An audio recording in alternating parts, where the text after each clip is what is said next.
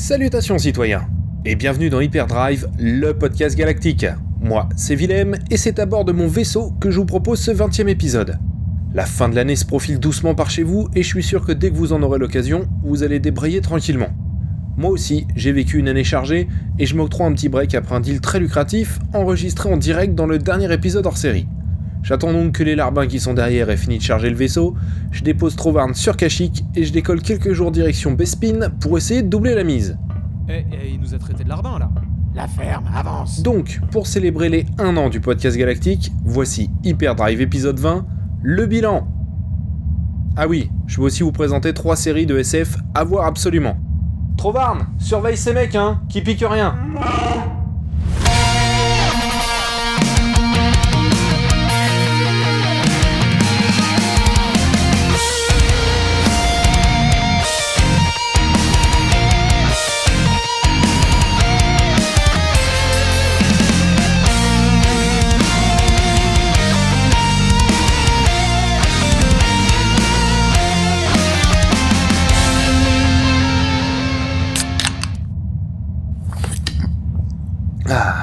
Bière corélienne, il n'y a rien de meilleur. Tu m'étonnes R4, grosse année 20 épisodes, plus 2 hors série, disponibles en basique, en rodien et très bientôt en Twi'lek, plusieurs centaines de milliards de téléchargements dans toutes les régions connues. T'as raison, une centaine de milliards de téléchargements, une bonne quinzaine de planètes visitées, bref, un super premier cycle pour votre serviteur, d'autant plus que j'ai pu faire la plupart de mes contrats au black, ce qui me fait donc un excellent cycle fiscal, ce qui ne gâche rien. Travers. C'est parce qu'ils sentent ta peur. Avance. Blast Hyperdrive a déjà un an Alors pour ceux qui ont vu les épisodes arriver d'un coup en mars 2017, c'est tout simplement parce qu'il a fallu changer d'hébergeur pour les podcasts. Mais le premier épisode est bien sorti en décembre 2016 de votre calendrier, juste après la sortie de Rogue One. Après, si les fournisseurs terriens sont pas fiables, c'est un autre problème. Les premiers épisodes étaient un peu laborieux, je le reconnais.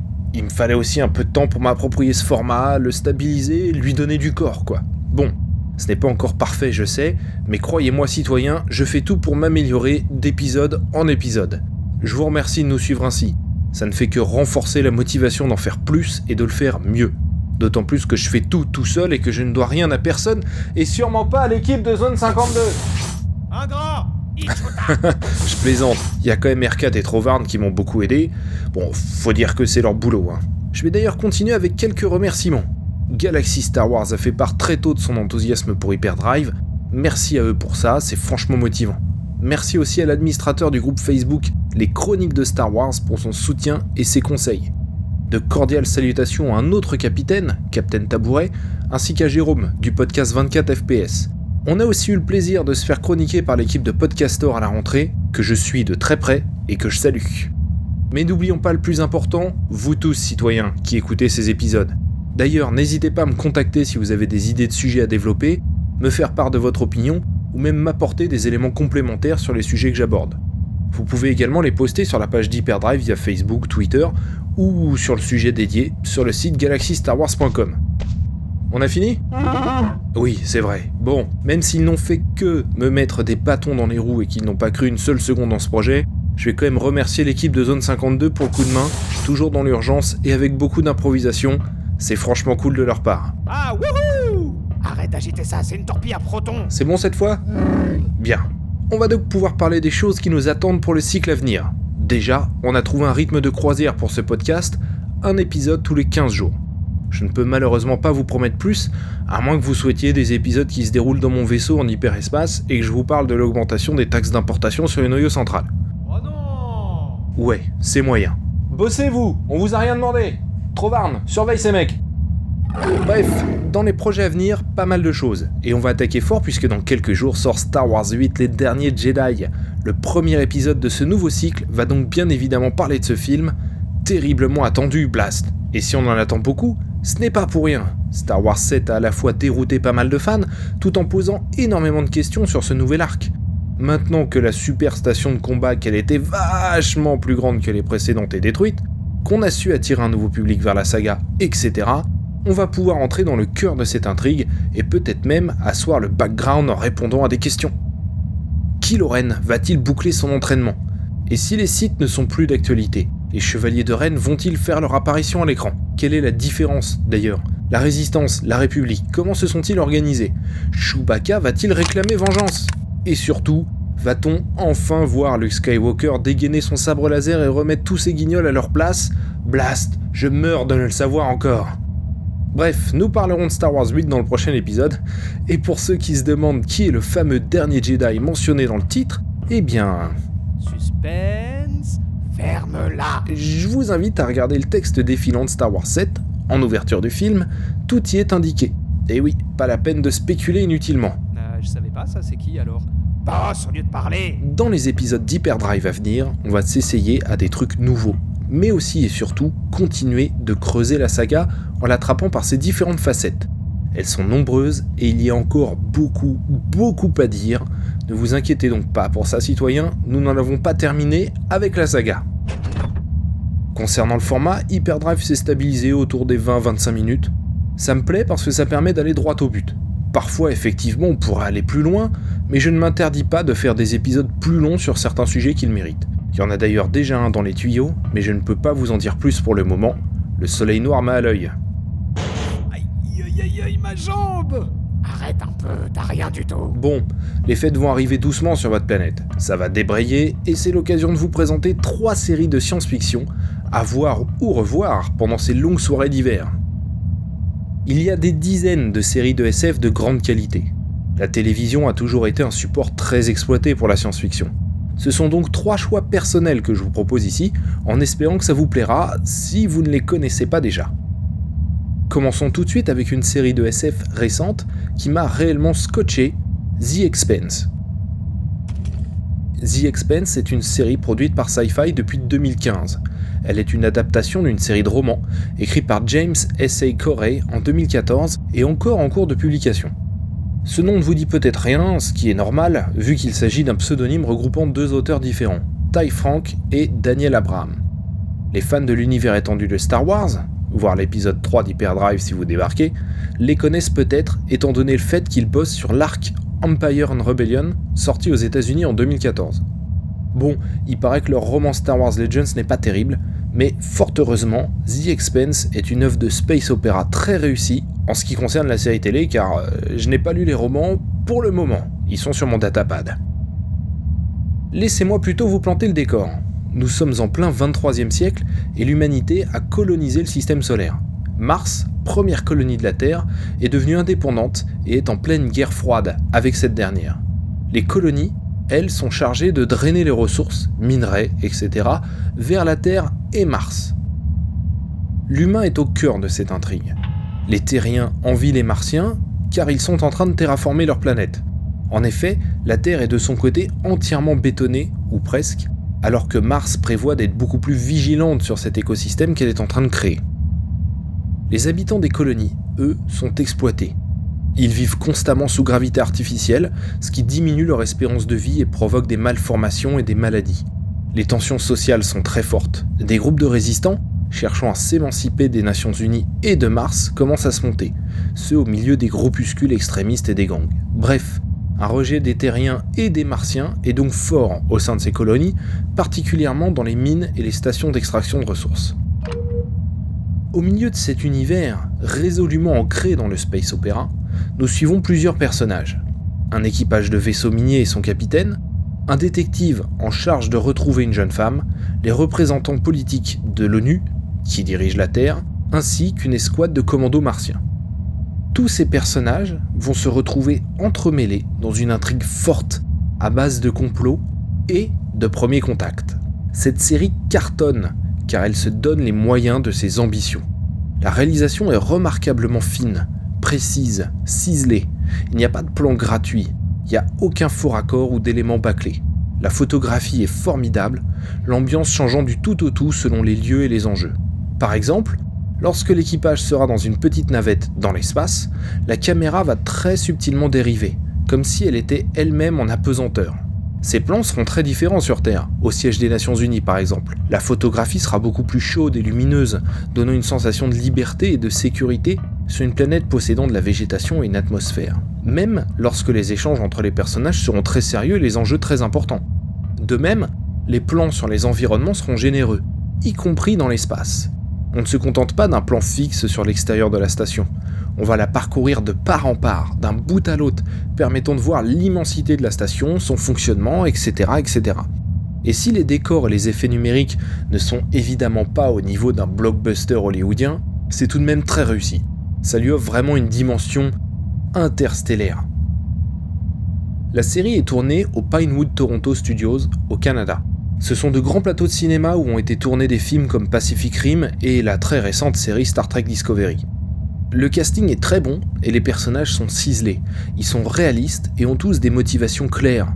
Les Martiens, par exemple, ont dû construire une flotte entière pour faire face à la Terre dans le cadre de cette guerre froide. Cela a eu pour conséquence de retarder de plusieurs décennies l'achèvement de la terraformation de la planète. Du coup, eh bien, c'est toute une génération de Martiens qui ne pourront pas voir leur planète natale terraformée. Conséquence, les Martiens sont très remontés contre les Terriens. Un exemple de travail effectué sur le background de cette série, très travaillé. Tout cela donne à ce space opéra un petit goût d'anticipation également. Ça nous montre une projection solide de ce que pourrait devenir l'humanité dans le futur. Alors qu'on imagine aujourd'hui le voyage dans l'espace comme un sport de riches, avec des initiatives telles que Virgin Galactic, on pourrait également vite imaginer que la colonisation du système solaire devienne un travail de tâcheron, les classes hautes de la société en voyant le bas peuple s'épuiser à la tâche sur des stations spatiales précaires. D'ailleurs, le parallèle entre ces stations de la bordure et les anciennes mines de charbon peut se faire assez facilement lorsqu'on analyse un petit peu tout ce qu'on voit à l'écran. La végétation, la gravité et l'air pur seraient donc l'ultime luxe d'une société capitaliste, une projection du modèle actuel à l'échelle du système solaire. Une grande lutte des classes interplanétaires mêlée de guerre froide. Comme je le disais tout à l'heure, le récit va s'ancrer dans cet environnement, mais l'intrigue de ce récit joue sur beaucoup d'autres enjeux, à la fois majeurs pour toutes les planètes et très personnels pour les personnages. Bref, The Expense en est à sa troisième saison et la quatrième est programmée pour 2018.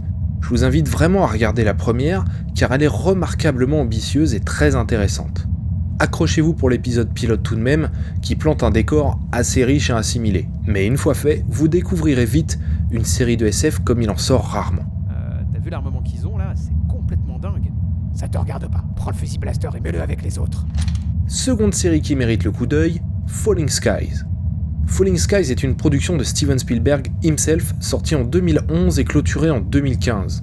C'est une série particulière dans le sens où elle démarre avec un excellent concept, un récit et des personnages bien ficelés, mais qui va perdre en intérêt et en consistance au fil des saisons. Alors, c'est une des façons de clore une série, baisser en qualité jusqu'au moment où le public supplie qu'on en finisse, comme Heroes ou Lost. Quoi qu'il en soit, Falling Sky mérite tout de même de se voir, ne serait-ce que les deux premières saisons. Laissez-moi vous planter le décor. Dans un futur proche, très proche, une invasion extraterrestre a eu lieu. La Terre réagissant comme toujours au quart de tour, six mois plus tard, la planète est rasée et les rares survivants tentent de s'organiser en résistance. Dans ce contexte, nous suivons un homme, Tom Mason, ancien professeur d'histoire, qui se retrouve bombardé officier supérieur d'un régiment du Massachusetts. Ce dernier va rapidement comprendre que les envahisseurs s'inspirent de l'histoire de l'humanité pour envahir la planète. Ces connaissances vont donc pouvoir permettre de deviner les manœuvres de l'ennemi. Un bande d'après, hein, c'est pas une science exacte. Avec cette série, nous sommes clairement dans une projection SF de la guerre d'indépendance américaine, mais également de la guerre de sécession. Les références à ces dernières sont multiples, parfois claires, parfois beaucoup plus subtiles, des références à la Boston Tea Party par exemple, ou encore une partie de l'intrigue qui se déroule à Charleston, lieu d'un des premiers événements violents de la guerre de sécession. Cette série démarre très bien, on ignore qui est cet envahisseur et quels sont ses objectifs. Il capture des humains, en abat d'autres, semble rechercher des endroits particuliers qu'il défendent. Bref, à l'instar des personnages, on ne cesse de faire des suppositions à partir des éléments que nous avons à notre disposition. Au fil des épisodes, nous allons découvrir cet envahisseur dans toute sa complexité et ses paradoxes, des paradoxes assez similaires à ceux des États-Unis et son comportement schizophrène qui peut parfois les caractériser, tout comme euh, l'espèce humaine en général. Hein. Visuellement, même si la première saison commence à dater un peu, cette série est une réussite. A l'instar de Terra Nova, le visuel et l'animation 3D sont soignés, même si on sent que des moyens supplémentaires auraient été bienvenus. Ça reste tout à fait agréable à regarder et ça vieillit relativement bien. Les personnages sont convaincants, attachants. Tom Mason a perdu sa femme pendant l'invasion, Il est avec ses deux fils et recherche ensemble le troisième, enlevé par les aliens. L'humanité construit une nouvelle société, à la fois martiale, car ils sont dans l'armée et la menace ne peut être écartée que par les armes, mais tout en bâtissant quelque chose de nouveau. En effet, l'armée protège la population mais prend la forme d'une résistance. Les règles sont donc plus souples et l'improvisation est constante. Elle présente un petit peu cette mouvance survivaliste américaine à la mode depuis une dizaine d'années, dans ses aspects positifs, mais aussi ses limites, qui sont présentes et qui sont bien réelles. Bref, n'hésitez pas à regarder la première saison de Falling Skies, vous déciderez ensuite de continuer ou pas. Euh, c'est quoi ça? Une caisse de détonateur. T'as pas dedans, pas Dernière série, bien plus connue que les deux précédentes, j'ai nommé Firefly. Cette série, créée et produite par Joss Whedon en 2002, est ce qu'on pourrait appeler un space western, à savoir prendre les codes du western et les intégrer dans une série de pure soft science-fiction. Cette série est considérée comme culte aujourd'hui, et elle en possède tous les ingrédients. Une idée originale, un tournage et une sortie calamiteuse, et une fanbase conséquente. Pour commencer, on démarre avec une idée originale, car si le mélange des genres est quelque chose d'assez habituel dans la littérature SF, c'est nettement moins le cas à la télévision et au cinéma. A l'instar de Star Wars, Firefly va reprendre des codes western pour les intégrer à de la science-fiction. Oui, Star Wars l'a fait bien avant, mais de manière très différente et surtout à plus petite dose, mais on y reviendra dans le prochain cycle citoyen. Firefly va tellement absorber ces codes qu'on frôle la fusion entre les deux genres, space opera et western. Space opera car on suit les tribulations d'un capitaine contrebandier et son équipage au XXVIe siècle à bord du vaisseau Serenity, vaisseau de classe Firefly, dans une galaxie entièrement colonisée par l'homme. Le background de l'univers dans lequel nous sommes est très ciselé. La planète Terre, surpeuplée, envoya des vaisseaux coloniser d'autres planètes et des lunes qui se firent, avec plus ou moins de succès, terraformés. S'ensuivit ensuite une guerre entre indépendantistes, personnes issues de ces planètes colonisées, et l'Alliance. Cette alliance gagna la guerre, plus riche, plus organisée et plus forte que le mouvement indépendantiste. Ces derniers perdirent donc, laissant une flopée de colons avec un goût amer dans la bouche. Le chinois est devenu une langue très répandue, un peu comme le hut par chez nous, et il n'est pas rare que les personnages principaux jurent en chinois, fils de Chuta. Les ressources sont relativement rares pour beaucoup de planètes terraformées, tout simplement parce qu'il arrive que ces terraformations ne fonctionnent pas, ou mal, ou périclitent pour diverses raisons. Ainsi, les fruits et les légumes valent de l'or dans une grande partie de la galaxie. Notre équipe est menée par le capitaine Malcolm Reynolds, interprété par Nathan Fillion, qu'on a revu ensuite dans le rôle de Castle dans la série du même nom. Parmi les membres d'équipage, on trouve également Morena Baccarin, revue plus tard dans le remake de la série V et encore plus récemment dans le film Deadpool. On y trouve également Summer Glow, Adam Baldwin, etc.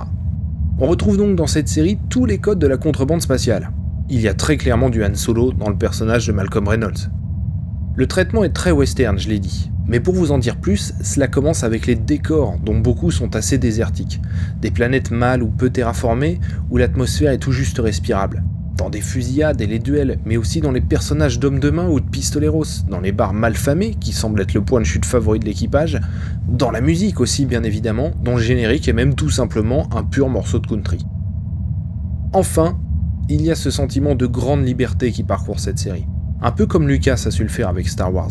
Un sentiment de liberté et de danger avec les gangs, mais aussi les ravageurs, qui reprennent tous les codes des Indiens sauvages, même si bien évidemment les personnages et leurs motivations sont bien différents des Indiens d'Amérique. On va ajouter à cela un personnage clé, interprété par Summer Glow, et par-dessus tout, un complot, bref, une trame scénaristique et un univers très riche. Cette série est un projet très ambitieux de la part de Joss Whedon. Remettons les choses dans leur contexte. Nous sommes au tout début des années 2000 et ce dernier travaille encore sur le final de la série qui lui a offert un nom, Buffy contre les vampires, série qu'il a créée et pour laquelle il va écrire et réaliser les épisodes clés au fil des saisons. Parallèlement, il va créer et produire Firefly, un pilote de 86 minutes, puis 13 épisodes de 44 minutes forment la première et unique saison de cette série. Malheureusement, elle n'aura pas eu toutes ses chances face au public. En effet, elle fut diffusée par le réseau Fox, mais dans le désordre. Incroyable pour une série, n'est-ce pas? En fait, la Fox a décidé que le pilote n'était pas assez bon. Ils l'ont donc rejeté, et ont demandé à Whedon d'écrire un nouveau pilote avec 3 jours seulement devant lui pour le faire. Il réussit, et ils diffusèrent directement celui-ci, qui fut en fait l'épisode 3 de cette série. Mais on commence à connaître la Fox et lorsqu'elle décide de laisser tomber un projet, elle n'y va pas de main morte. Ainsi, ils décidèrent d'annuler la série alors que 10 épisodes étaient diffusés seulement. Ils finiront tout de même par les programmer, ainsi que le double épisode pilote qui avait été rejeté au début. Ce qui veut dire que cette série a été diffusée dans le désordre pour les spectateurs essayant de suivre un tant soit peu la cohérence de cette intrigue. C'est incroyable quand on y pense. Ainsi, ce fut la fin de Firefly, alors même que Joss Whedon avait prévu de construire une intrigue s'étendant sur 7 saisons. Un projet très ambitieux, jeté aux ordures. Mais Firefly conquit en quelques mois une fanbase solide, et ces derniers tentèrent de sauver la série, organisant même une levée de fonds. Malheureusement, ce ne sera pas suffisant, mais cela poussera Universal Studios à laisser Joss Whedon réaliser un film trois ans plus tard, Serenity, qui démarre là où s'arrête la série et lui offre une belle conclusion. Une fois encore, les fans seront remarquablement mobilisés et feront beaucoup de bruit au travers de nombreuses opérations, renforçant encore la popularité de la série et de son univers. Ce film, au budget de 40 millions de dollars, fut bien reçu par les critiques, mais n'aura pas le succès attendu au box-office et il faudra attendre la sortie en DVD pour le rentabiliser. La perception de ce mélange western space opéra, accompagné d'un budget limité, y compris pour le film étant donné l'ampleur de son univers, va diviser les hardcore fans de science-fiction. Pour beaucoup, ce mélange des genres est un mélange des genres et n'apporte rien à la science-fiction au sens large. Un avis qui se défend, mais qui manque un petit peu de légèreté dans la perception qu'on peut avoir de la SF. Aujourd'hui donc, cette série est considérée comme culte, véritablement. Entertainment Weekly lui donne la 11e position dans son classement des 25 séries cultes. Les magazines SFX ou TV Guide considèrent également ce travail sur Firefly et Serenity comme un monument de la science-fiction. Bon, gardons tout de même un peu notre calme. Hein. Cette série est excellente car ambitieuse tout en offrant des enjeux très personnels. Enjeux qui vont se révéler au fil des épisodes bien plus grands qu'il n'y paraît justement. Mais je ne vais pas en dire plus. Regardez donc cette série si vous ne la connaissez pas encore, ne serait-ce que pour muscler votre culture SF. Et il est si rare de voir une série se clôturer avec un long métrage que rien que pour cela, ça vaut le coup de s'y mettre. Bah, T'as vu Firefly? Évidemment. Et alors? Et alors, boss Allez The Expanse, Falling Skies et pour ceux qui ne connaissent pas encore Firefly, trois séries à mater tranquillement pendant les longues soirées d'hiver. Voilà ce qui conclut cet épisode d'Hyperdrive, le podcast galactique. N'hésitez pas à aller sur un fan de Star Wars.com et à nous suivre sur les réseaux sociaux. Cet épisode et tous les précédents sont également dispo sur Galaxy Star Wars et Zone52.fr. Et surtout, citoyens, n'oubliez pas de noter ce podcast sur la plateforme où vous l'écoutez. C'est important parce que ça me permet d'avoir un feedback de votre part et accessoirement de faire sortir Hyperdrive du lot et de le faire découvrir à d'autres, ce qui est toujours cool. Dans le prochain épisode, on décortiquera dans tous les sens Star Wars les derniers Jedi. Mais l'épisode sortira un peu plus tard qu'habituellement. Ça nous laisse à tous le temps d'aller voir ce film, une fois, deux fois, cinq fois, chacun sa relation à la saga, n'est-ce pas? Pour me faire pardonner à l'avance de ce décalage, de quelques jours seulement, hein, pas de panique, je vous ai ajouté quelques chutes des récents épisodes en post-générique. Que la force soit avec vous, à très bientôt citoyens. Bon vous avez fini ou quoi? Des pits de droïdes auraient été plus efficaces hein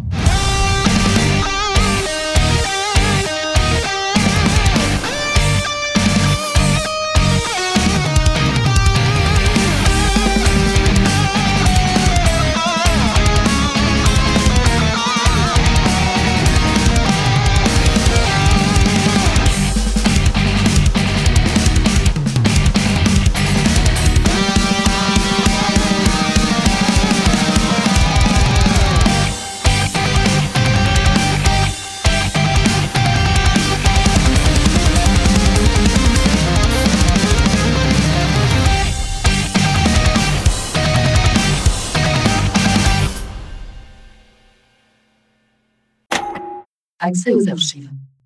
Séquence numéro 1263. Lieu d'enregistrement, Akiva. Initialisation. Ok, refais-la moi à partir de tiens. D'accord. Tiens, un blaster lourd américain. Républicain, républicain. C'est bon, je suis dans le, je suis dans le, je suis dans, le, je suis dans le bêtisier. Ça je garde. Séquence rejetée. Séquence numéro 683. Lieu d'enregistrement, DOT. Initialisation. Pour la rébellion Blast, t'as vu ça, le Wookie Le Wookie vient d'en dégommer... 1, 2, 1, 2, 3, 4. Blast, t'as vu ça, le Wookie vient d'en dégommer 4 Des quadripodes Là-bas J'ai pas signé pour ça Euh, mais, mais- mais moi je voulais juste me faire des amis Séquence rejetée. Séquence numéro 2128. Lieu d'enregistrement, vaisseau. Initialisation.